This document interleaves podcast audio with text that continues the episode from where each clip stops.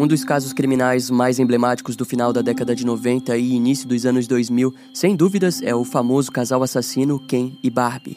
O casal por detrás desse apelido foi Carla Romolka e Paul Bernardo, que juntos cometeram três assassinatos brutais.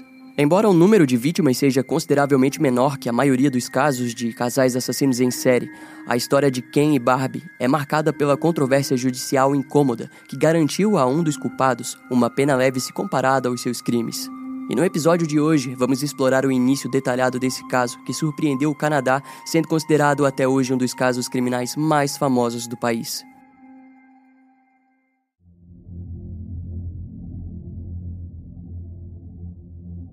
Quando Paul Bernardo tinha por volta dos seus 16 anos, ele era considerado o maior amante que uma garota do colegial canadense poderia conseguir. A sua aparência angelical e sua personalidade reservada eram atrativos que chamavam a atenção, e ele sabia muito bem disso tudo. No entanto, conforme envelhecia, Paul também notou que queria algo a mais para sua vida. Assim, manteve vários empregos como forma de arrecadar dinheiro. E, incrivelmente, conciliou isso de maneira exemplar com o seu alto desempenho acadêmico. Embora fosse jovem, os seus pensamentos estavam focados no dia em que conseguiria se tornar um empresário de sucesso.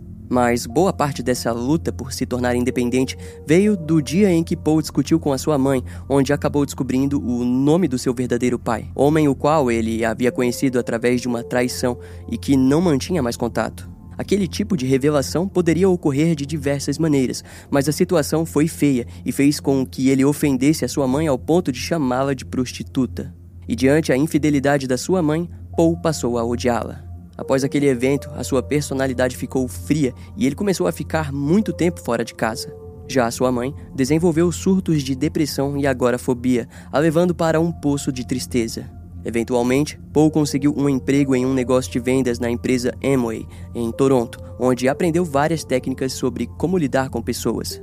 Além disso, comprou várias fitas motivacionais sobre negócios e aprendeu a ser um verdadeiro homem egocêntrico, disposto a pensar apenas em si mesmo. Nesse período, Paul quase não tinha amigos, mas costumava a ir com o que tinha até bares repletos de mulheres. Nas conversas do grupo, eles desejavam pelo dia em que conheceriam uma garota inocente para os servirem. Cada um dos jovens possuía um tipo de fantasia diferente envolvendo sexo, mas sem dúvidas a de Paul era a mais sombria. E, como ele era o mais atraente do grupo, não demorou muito para conseguir várias breves namoradas. Esse número de pretendentes aumentaria ainda mais quando Paul foi para a Universidade de Toronto, onde passou a espancar a maioria das garotas com qual se relacionava.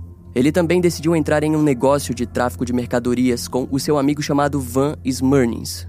O negócio prosperou e eles conseguiram juntar uma boa quantia em dinheiro. Em contrapartida, todas as suas amantes da universidade, cansadas de serem ameaçadas por Paul e de sofrerem violência grotesca nos momentos íntimos com o garoto, decidiram gradualmente abandoná-lo.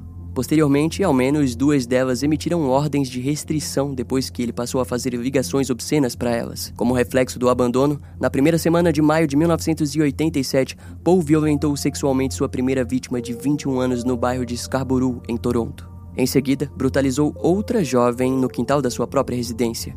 As lembranças dos ataques lhe davam prazer e ele voltaria a atacar novamente apenas em meados de setembro do mesmo ano. Daquela vez, Paul invadiu o quarto de uma jovem adolescente de 15 anos, mas antes que pudesse agir, foi impedido pela mãe da garota. E quatro anos depois, um homem seria injustamente condenado por esse crime. Na época, a partir de setembro de 1987, Paul focou em um ataque sexual massivo contra as mulheres dos arredores de Scarborough. O Serviço de Polícia de Toronto logo notou o comportamento em série do criminoso e emitiu um toque de recolher, também aconselhando as mulheres a não andarem sozinhas. Enquanto isso, Paul já havia se formado e conseguido um bom emprego de contador júnior na empresa Price Waterhouse. Além disso, ele também estava conhecendo uma mulher chamada Carla Romolka. O relacionamento entre ambos cativou Paul, pois ele percebeu que a garota adorava o estilo sádico sexual que ele oferecia.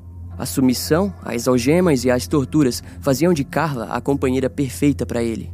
Tanto que Paul se perguntou o que ela acharia quando confessasse que ele era um estuprador em série da região. E curiosamente, quando ele compartilhou o seu segredo, Carla pareceu ter se apaixonado ainda mais e o amor dele se tornou algo profundamente obscuro. Na véspera do Natal de 1987, Paul violou sua quinta vítima, uma jovem de 17 anos, que foi ameaçada por uma faca enquanto sofria o ataque. Diante a grande quantidade de vítimas, as autoridades de Toronto passaram a chamá-lo de o estuprador de Scarborough. Embora não tenhamos citado, o padrão sexual de Paul assombrou os investigadores, pois ele era um criminoso que procurava apenas por sexo anal. Ciente das investigações que estavam sendo feitas na busca pelo autor dos estupros, Paul permaneceu longe de novos ataques até abril de 1988. Naquela altura, as autoridades responsáveis pelo caso já haviam coletado diversas evidências físicas dos ataques. Além do mais, já contavam com um esboço da feição do criminoso. O retrato falado foi compartilhado entre os vários departamentos policiais menores da região, mas evitaram liberar ao público. Porém, entre os meses de maio e outubro de 1988, os ataques retornaram com tudo e, como resultado, uma força-tarefa foi criada. As investigações apontaram que, além de violar suas vítimas, as mesmas disseram que o criminoso estava procurando filmar os ataques. Mas os investigadores não estavam convencidos de que ele realmente estava filmando, considerando a possibilidade daquilo como impossível. Ao longo de pouco mais de um ano e meio, seis novos ataques aconteceriam, sendo que em dois deles as vítimas receberam ajuda e conseguiram combatê-lo. Assim, a Força Tarefa só apostaria em compartilhar o retrato falado do criminoso em julho de 1990, quando uma testemunha conseguiu o descrever em detalhes. Na época, o retrato foi digitalizado para que as características físicas do agressor ficassem mais nítidas, e cerca de 130 amostras de DNA foram analisadas de diferentes suspeitos. Foi então que perceberam que o nome de Paul Bernardo estava aparecendo com frequência, principalmente quando um bancário havia o denunciado alegando que ele se parecia com um retrato da polícia. Um segundo depoimento veio em nome de Tina Smurnis, esposa de um dos amigos de Van Smurnis, amigo do suspeito. Ela disse aos investigadores que em 1987 Paul já havia sido chamado como suspeito em um caso de estupro, mas nunca foi de fato entrevistado. Além de alegar que Van relatou diversas vezes que o seu amigo era do tipo que gostava de sexo violento. Com base no retrato falado e no que sabiam sobre Paul, para Tina, ele era o criminoso que a polícia estava procurando. E dessa forma, em novembro de 1990, ele foi finalmente entrevistado. Paul, no entanto, demonstrou a sua lábia. Ele forneceu voluntariamente amostras de DNA e se apresentou ciente de que realmente era parecido com o retrato falado compartilhado pelas autoridades. Os investigadores acabaram caindo no seu papo e o liberaram para em seguida considerá-lo um suspeito menos viável. E sem nenhum deles imaginar, naquela altura, Carla Romouka estava completamente submissa a Paul. Ela então percebeu que, embora o seu companheiro cometesse diversos ataques sexuais, ele ainda se apresentava com tédio.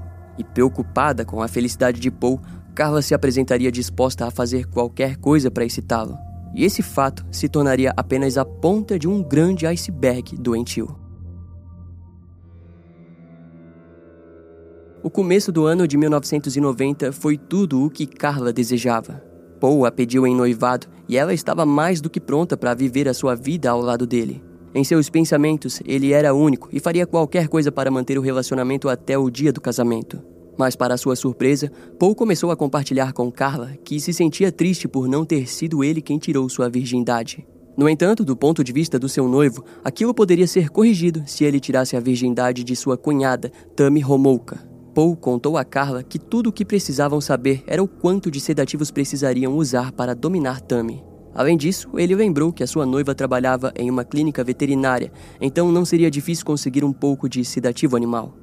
Carla analisou o pedido e decidiu que usaria o halotano, um anestésico usado em animais antes de cirurgias. Em resultado, Paul ficou entusiasmado e desejava até mesmo filmar o que faria com a sua cunhada de apenas 15 anos de idade. O grande pacto entre o casal aconteceria próximo ao Natal de dezembro de 1990. No dia 23 daquele mês, Paul acordou disposto a filmar toda a véspera do clima de Natal com a sua filmadora, a mesma que desejava usar para gravar o estupro de sua cunhada. Assim, durante aquele dia, gravou cada feição dos familiares que confiavam nele e até mesmo o amavam. Mas ao anoitecer, sem ninguém perceber, ele deu alguns copos de álcool com sedativos para Tammy. A garota acabou desmanhando no sofá, mas na vista de todos parecia que ela estava apenas dormindo. Já Paul e Carla mantiveram as aparências até que todos fossem dormir. E ao ficarem sozinhos com Tammy, eles passaram a iniciar o estupro. Para lidar com a situação, Carla pôs rolanato em um pano e deixou próximo da boca e nariz de sua irmã, evitando assim que ela acordasse. No entanto, o ato não durou muito, pois Tami começou a vomitar e Carla logo notou que o holotano no pano acabou queimando o rosto de sua irmã. Desesperada, a mulher só lembrou de fazer o mesmo que aprendeu em seu trabalho de veterinária, ao deixá-la com a cabeça para baixo na tentativa de limpar a sua garganta. Mas infelizmente, Tammy acabou se afogando com o próprio vômito e morreu. O casal então escondeu tudo e a vestiram para em seguida chamarem ajuda. De repente, todos os familiares da casa acordaram diante o som da ambulância e em pouco tempo souberam da tragédia. Tammy teria passado mal em resultado de algum alimento ingerido, bem como a mistura com álcool e os bombeiros apontaram a causa da morte como acidental. O legista chegou a notar a queimadura química no rosto da jovem, mas não suspeitou de um crime. Contudo, o horror no caso de Tammy não parou por aí. Após o evento, Paul pediu para que Carla vestisse as roupas de Tammy e assim se filmaram enquanto se relacionavam sexualmente. Alguns dias depois, o casal saiu da casa dos pais da garota e foram para um apartamento de Port Dalhousie, em Ontário. Na nova casa, Paul começou a exigir que Carla procurasse uma substituta de Tammy. Assim, ela levou uma garotinha de apenas 15 anos até o apartamento, onde a drogou e ofereceu para o seu noivo. Paul ficou fascinado com o fato de ela se parecer muito com Tammy e filmou todo o ato sádico e brutal.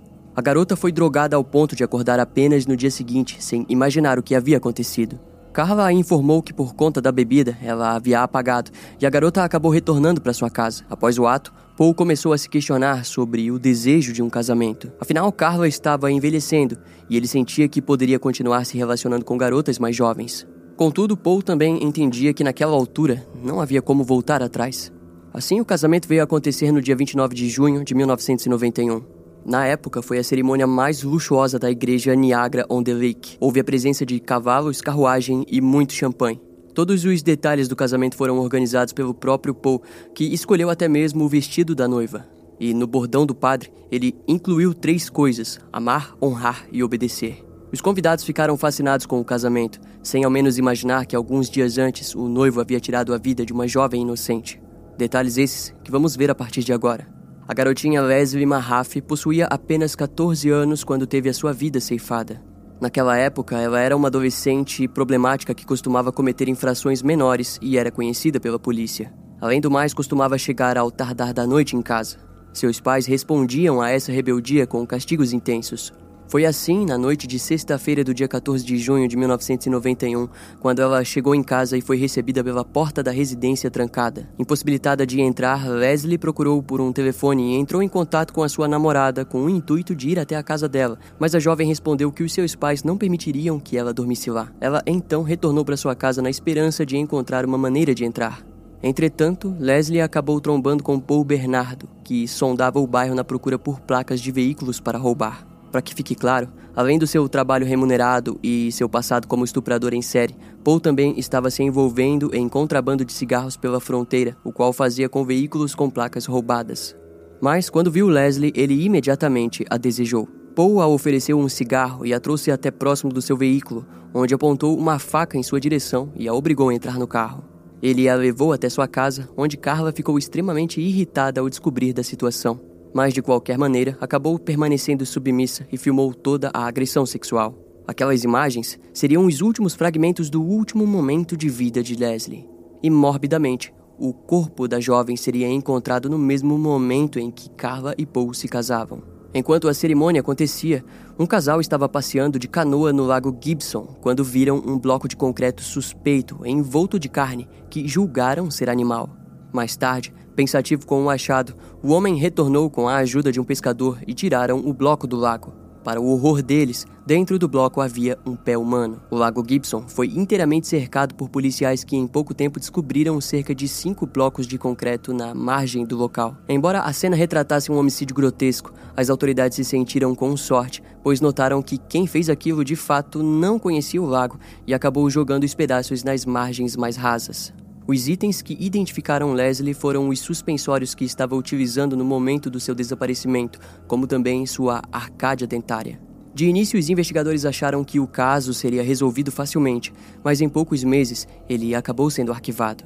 Embora existam suspeitas sobre o envolvimento de Carla e Paul desde o segundo assassinato, Até onde é confirmado, sabe-se que no final de julho de 1991, Sidney Cashin, de 21 anos, foi perseguida por Paul, mas conseguiu fugir do homem. Após o casamento, ele voltou a persegui-la, mas a mulher estava ciente da perseguição e caminhou em direção à casa do seu namorado. Quando o homem notou a presença de Paul, ele correu atrás do sujeito e anotou a placa do seu Nissan dourado. O casal relatou o incidente às autoridades e um oficial de polícia foi até a casa do suspeito, mas devido à personalidade carismática de Paul, não apresentou um relatório oficial sobre o evento. Em seguida, temos um pulo temporal até março de 1992, quando Shanna e Carrie Patrick também foram perseguidas por Paul, mas elas não conseguiram anotar corretamente a placa do veículo. As irmãs tentaram levar o caso para a polícia, mas devido a não terem anotado a placa, não houve muito o que se fazer. Contudo, por sorte, em abril, Carrie avistou Paul na estrada e anotou detalhes da aparência e da placa do carro. Novamente, ela foi até a polícia, mas assim como no caso de Sidney, o ocorrido foi ignorado pelos oficiais que sequer fizeram um relatório de perseguição. Assim, no dia 16 de abril de 1992, o casal atacaria novamente. Kristen French tinha 15 anos quando Carla a encontrou no estacionamento de uma igreja. Após atraí-la até o carro, Paul usou uma faca para exigir que entrasse no veículo. Curiosamente, o modus operandi do casal mostrava que desde o começo eles estavam cientes de que precisariam matá-la. Não se tratava mais de um ataque oportunista. Naquele dia, eles saíram com o intuito de sequestrar, violentar e matar uma jovem. O fato que comprova isso é de que o ataque contra Kristen é o mais depravado dos crimes do casal. Eles filmaram cada ato humilhante que obrigaram a garota a viver em seus últimos momentos de vida. Diferente do que fizeram com Leslie, Kristen não foi desmembrada. Seu corpo despido seria encontrado no fim de abril de 1992, descartado dentro de uma vala. No mês seguinte, o corpo de uma jovem chamada Terry Anderson foi encontrado nas águas de Portdale House, em St. Catharines. Inicialmente, houve suspeitas de que essa morte estivesse envolvida com a de Leslie, mas o legista não conseguiu localizar nenhum sinal de um padrão criminal. Além do mais, o corpo já estava na água há seis meses. A causa da morte foi determinada como o afogamento resultante de uma noitada de alcoolismo. Os familiares e amigos da garota ficaram perplexos com o desfecho do caso, mas a polícia de toda maneira continuou a contar uma versão simples do que havia acontecido. Segundo a polícia, a excelente aluna, filha e que nunca causou nenhum tipo de problema, Terry Anderson havia consumido álcool junto a LSD e caído nas águas de Ontário. A família Anderson jamais esqueceria daquilo, mas seria apenas o tempo que provaria o quão errado o Departamento de Polícia de Ontário estava quando encerrou o caso daquela maneira tão irresponsável. Antes de continuar, precisamos contar um pouco sobre dois personagens extremamente importantes para esse caso. Desde o início das investigações sobre o estuprador de Scarborough, o investigador Steven Irwin, da polícia de Toronto, foi aquele que mais se entregou para a resolução do caso. Ele foi um dos primeiros a destacar o fato de que o padrão indicava a autoria de um único suspeito. Em suas anotações sobre o caso, ele observou que o criminoso possuía um perfil diferente da maioria dos predadores sexuais. As vítimas relataram que o agressor era um jovem que cheirava bem, tinha bons dentes e falava muito durante todo o ataque, além de que exigia que elas respeitassem coisas específicas. Desse modo, quando o detetive Steven soube da existência de alguém como Paul Bernardo na lista de suspeitos, ficou evidente que ele era exatamente aquele que as vítimas descreviam. O ponto que mais chamou a sua atenção foi quando notou que uma antiga namorada do suspeito, Jennifer Galligan, havia ido várias vezes relatar agressões sexuais e ameaças físicas. Steven então escreveu um longo relatório apontando que Paul até mesmo dirigia um carro da mesma cor que as vítimas haviam relatado terem visto. No entanto, o arquivo pareceu ter sido ignorado pelos seus superiores. Foi assim até que em 1990 o retrato falado digitalizado foi finalmente revelado ao público. Quando isso aconteceu, uma enxurrada de ligações e relatos ocorreram apontando diversos jovens canadenses parecidos com Paul Bernardo. Dessa forma, ele acabou indo para o fim da lista de suspeitos em potencial. Contudo, quando testemunhas surgiram para conectar Paul aos ataques, ficou nítido que Steven poderia estar certo. Ao conversar com o suspeito, o investigador realmente notou que a personalidade de Paul era agradável demais para ele ser um estuprador em série, mas, mesmo assim, decidiu continuar a sua investigação. Assim, as amostras de Paul e de outros 230 indivíduos foram enviadas para o laboratório forense de Toronto e caíram nas mãos do analista Kim Johnston. No decorrer dos anos, Steven e Kim permaneceram em contato a cada suspeito eliminado. Até que finalmente o analista disse que apenas cinco suspeitos se encaixavam no DNA de sêmen retirado de algumas das vítimas. E entre esses cinco estava Paul Bernardo. No entanto, naquela altura das investigações, Steven sabia que o estuprador de Scarborough havia parado de agir no bairro. E ele precisaria unir mais provas. Para isso, somos levados a conhecer o segundo personagem, o superintendente Vince Bevan. Foi ele quem ficou responsável pelos casos de assassinatos na região de St. Catharines ao longo do Lago Gibson. E Vince não precisou de muito tempo para logo os conectar, e após a morte brutal de Kristen French, a força-tarefa Green Gibson foi criada. Uma grande base de operações foi erguida e eles contaram exclusivamente com a ajuda de especialistas forenses do FBI. A sua principal pista na investigação da morte de Kristen era o relato de uma testemunha que disse ter visto uma garota lutando dentro de um camaro que passou por ela. Então, Vince investigou a fundo todos os camaros da região. Nesse meio tempo, a polícia havia recebido as denúncias de perseguição referente a Paul Bernardo, que logo notaram que não possuía um Camaro, mas sim um Nissan. Esses oficiais não suspeitaram do sujeito devido à sua postura elegante e realmente bem agradável. No entanto, acharam estranho quando o próprio Paul citou que, devido à sua aparência, havia sido conectado aos ataques sexuais ocorridos no bairro de Scarborough. Esses mesmos oficiais tentaram entrar em contato com os investigadores responsáveis pelo caso. Demoraria cerca de oito dias até que Steven Irwin compartilhasse algumas informações sobre as suas investigações. A força-tarefa coletou todos os dados, mas não foi informada sobre as acusações da ex-namorada de Paul ou dos testemunhos de seus amigos. Steven só notaria esse erro futuramente, mas enquanto isso não acontecia, ele teve uma boa notícia. Em fevereiro de 1993, o laboratório forense de Toronto comprovou que Paul Bernardo havia violentado três mulheres das quais obtiveram amostras de sêmen, ou seja, ele poderia ser o estuprador em série que caçavam. Porém, Steven Irwin sequer imaginava que a demora nas análises havia resultado no assassinato de três garotas inocentes. Assim, uma vigilância intensa foi posta em cima de Paul, mas, para a surpresa de todos, a esposa do suspeito, Carla Romolka, surgiu para elevar as investigações. Na delegacia, a mulher se apresentou gravemente ferida e prestou queixa contra o seu marido após ter sido espancada. Segundo as fontes, Carla poderia fazer qualquer coisa pelo seu marido, mas jamais o perdoaria por espancá-la.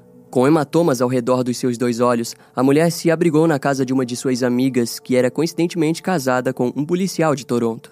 Carla foi interrogada pela polícia de Toronto e pela força-tarefa Green Ribbon de Ontário sobre os estupros e assassinatos. A parte mais curiosa da conversa foi quando um dos investigadores notou que a mulher estava usando um relógio do Mickey Mouse que havia desaparecido do pulso da vítima Kristen French. Carla não confessou a sua cumplicidade aos detetives de Toronto ou à força-tarefa. Para isso, na verdade, ela chamou um familiar, para o qual, visivelmente abalada, compartilhou que Paul era o estuprador de Scarborough e o assassino por trás dos casos de St. Catharines. Além disso, em seguida, ela finalmente acabou confessando a sua cumplicidade nos crimes. Por ser consideravelmente rica, ela conseguiu contratar o aclamado advogado George Walker, que fez com que Carla respondesse às alegações em liberdade. Mas com a prisão do seu marido, Carla passou a lidar com o estresse através do uso excessivo de álcool e analgésicos. No dia 19 de fevereiro de 1993, buscas foram feitas na residência dos suspeitos. Incrivelmente, Paul havia deixado para trás várias anotações sobre cada um dos ataques sexuais em Scarborough. Os investigadores também encontraram uma vasta coleção de livros e vídeos sobre desvio sexual e assassinos em série. Um vídeo caseiro encontrado surpreendeu a equipe quando viram Carla atuando de maneira direta em atos sexuais junto ao seu marido. E diante do achado, o procurador-geral ofereceu um acordo a Carla Romolka. Ela pegaria 12 anos de prisão por cada um dos assassinatos, mas seria elegível para a liberdade condicional após 3 ou 4 anos caso demonstrasse bom comportamento. Além do mais, ela poderia pagar sua pena em um hospital psiquiátrico em vez de dentro de uma prisão. O acordo oferecia um julgamento rápido para Carla, mas seria destruidor para Paul Bernardo. Naturalmente, ela não precisou pensar muito sobre o acordo e logo aceitou. Entretanto, o acordo era rígido na parte em que ela teria que contar toda a verdade sobre o seu envolvimento nos crimes e sobre tudo o que sabia sobre eles. E esse acordo controverso resultaria na fama de um dos casos criminais mais notórios do Canadá dos anos 90 e 2000. A partir daquele momento, o casal ficaria conhecido como o casal assassino Ken e Barbie. Em março de 1993, quando Carla foi internada no hospital psiquiátrico, ela escreveu uma carta para os seus pais e confessou a morte de sua irmã Tammy. Ao fim da carta, ela dizia sentir muito pela vida tirada de sua irmã mais nova. O seu julgamento aconteceu no fim de junho de 1993. Ele foi algo mais político, por assim dizer. Os resultados psiquiátricos coletados da criminosa foram apresentados pelo Dr. Malcolm, que descreveu Carla como uma mulher incapaz de agir em sua própria defesa ou na defesa de outra pessoa, mas que sabia o que estava fazendo. Como um acordo já havia se firmado, a promotoria disse que uma pena mais branda contra Carla não seria aplicada, pois ela foi influenciada pelo seu marido e acabou tendo um papel secundário nos crimes. A ausência de antecedentes criminais ou vestígios de um comportamento desviante também fizeram com que a sua participação nos crimes fosse diminuída. E assim, a espera para o julgamento de Paul Bernardo se iniciou. Ele seria julgado apenas dois anos depois, mas antes disso acontecer, vários outros pontos controversos ocorreram. Em primeiro lugar, Paul deu vários vídeos em que ele e Carla são vistos abusando de mulheres para o seu advogado. Ao que parece, o criminoso não esperava que a promotoria soubesse da existência daqueles vídeos. Entretanto, as conversas por telefone que Paul teve com o seu advogado Ken Murray foram todas ouvidas pela promotoria. E quando o advogado soube disso, ele foi pressionado e acabou entregando os vídeos para a acusação e se retirou do caso. Essa série de fatores acabaram atrasando ainda mais o julgamento. Eventualmente, Paul contratou o advogado John Rosen para atuar em sua defesa. O julgamento foi começar apenas em maio de 1995, onde o criminoso enfrentou diversas acusações de sequestro, confinamento forçado por praticar atos indignos com um corpo humano e três acusações de assassinato em primeiro grau. O discurso de abertura por parte da promotoria foi extremamente gráfico. Toda a maldade que Paul fez com aquelas meninas foi exposta. Carla foi apresentada como alguém que foi reduzida como vítima devido ao abuso mental e físico e que foi usada por Paul assim como as próprias vítimas. A promotoria alegou que Carla apenas participou de algumas das agressões sexuais devido ao medo que Paul ofereceu ao ameaçá-la. Em seguida, vários trechos de vídeos explícitos foram apresentados no tribunal, muitos dos quais a própria Carla era vista atuando segundo a vontade do réu. Foi explicado ao júri que para Paul ele era como um rei e sua escrava sexual principal tinha como tarefa primordial procurar por virgens. Após os vídeos explícitos, Carla foi chamada para depor. Os detalhes dos atos são no mínimo repugnantes e por esse motivo vamos evitar mencionar muito mais do que já estamos fazendo. O que podemos continuar a mencionar é a explicação de Carla ao estrangulamento que para Paul era um dos atos mais importantes. A defesa do réu obviamente atacou o depoimento da mulher ao dizer que ela havia participado dos crimes por sua própria vontade. O advogado John Rosen contou que o assassinato de Kristen French foi apresentado pela própria mulher que disse que o casal tinha um jantar com seus pais para ir. Tanto que logo após o estrangulamento, Carla saiu do quarto para secar o seu cabelo. John também deixou claro que a criminosa havia nitidamente manipulado toda a situação para que o governo ficasse ao seu lado e fizesse um dos piores acordos dentro do âmbito criminal do país. O júri notoriamente se comoveu com a fala da defesa, mas não foi o bastante para que se esquecessem daquele Paul Bernardo que a promotoria apresentou. Em resultado, no dia 1 de setembro de 1995, o assassino em série foi condenado em todas as acusações de sequestros, estupros e nos assassinatos de Leslie Mahaffey e Kristen French. Além das acusações pelos estupros cometidos no bairro de Scarborough e pelo assassinato de Tammy Homolka. Sua sentença foi a prisão perpétua, com possibilidade de condicional após 25 anos. No entanto, o próprio tribunal e o governo entenderam que, devido ao nível de violência cometidos por Paul Bernardo, é bem provável que ele jamais saia da prisão. Desde 2013, ele continua preso na instituição Millhaven, em Ontário. Na época em que Carla foi mantida no hospital psiquiátrico, uma série de sites surgiram fazendo apostas até quando ela continuaria viva. Em meados de 2001, a mulher apresentou um medo real pelas ameaças e temia por sua vida, pois em pouco tempo seria libertada. No entanto, a sua liberdade foi adiada sob a alegação de que provavelmente Carla voltaria a matar se fosse reintegrada à sociedade. No mesmo ano, as fitas de todos os crimes cometidos pelo casal foram finalmente destruídas. Em julho de 2005, Carla foi liberada depois de pagar 12 anos presa no hospital psiquiátrico. Depois de sair, ela deu uma entrevista a uma rádio local, onde disse ter pagado a sua dívida com a sociedade legalmente, mas não a pagou emocionalmente e socialmente. A sua mãe a acompanhou durante aquele momento, demonstrando perdão por ter assassinado Tami no passado. Quando Carla foi libertada, diversas restrições foram postas, mas em novembro do mesmo ano foram suspendidas pelo Tribunal Superior de Quebec. Já em 2006, Paul Bernardo admitiu ter atacado mais 10 mulheres, das quais não foram atribuídas a ele no ano de 1986. Naquela altura, os detetives do caso suspeitavam que ele poderia estar envolvido em uma série de ataques parecidos na região de Nova York e Amherst. Além do mais, lembra do caso de Terry Anderson?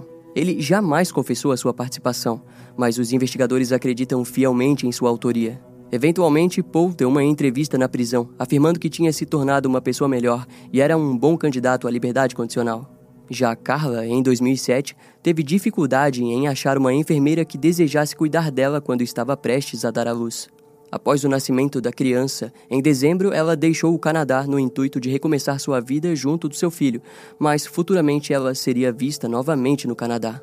Em 2015, Paul entrou com uma tentativa de conseguir sua liberdade condicional, mas o advogado das vítimas garantiu que ele não sairá de lá, argumentando que ele é considerado um criminoso perigoso para a sociedade. Em outubro de 2018, o seu pedido de liberdade condicional foi negado pelo Conselho de Liberdade Condicional do Canadá. Sua última tentativa ocorreu em 2021, mas o juiz precisou apenas de uma hora para decidir que o criminoso continuaria preso. Uma das últimas menções de Carla Romolka foi na minissérie de documentários Don't Fuck With Cats, que apresenta o caso de Luca Magnotta, onde Carla é citada como tendo uma suposta relação com o criminoso, mas nada disso é provado. Durante todos os anos que Paul Bernardo permaneceu preso, ele confessou ter violentado sexualmente 30 mulheres, sendo o dobro pelos quais foi condenado. Após a condenação de Paul, o governo de Ontário revisou os esforços policiais na investigação do caso. De acordo com a revisão, a falta de coordenação, cooperação e comunicação entre os departamentos de polícia contribuiu para a proliferação de Paul Bernardo. Em resultado, um sistema automatizado de gerenciamentos de informações criminais foi criado para investigações de homicídio e agressões sexuais. Desde 2002, a polícia tem usado o programa para resolverem os casos com mais rapidez. O caso de Paul e Carla é trágico, ao mesmo tempo que é extremamente curioso. Conforme Paul envelhecia, ele sempre se apresentou como uma criança ou um adolescente feliz e demorou muito para apresentar um comportamento desviante. No entanto, isso tudo era uma fachada, pois em sua mente ele desenvolvia diferentes tipos de fantasias inteiramente ligadas ao sadismo sexual, sendo a maior delas a criação de uma fazenda de apenas mulheres virgens, onde ele poderia lidar com cada uma delas. E se Paul não tivesse sido preso, ele provavelmente alcançaria um número de vítimas inimagináveis.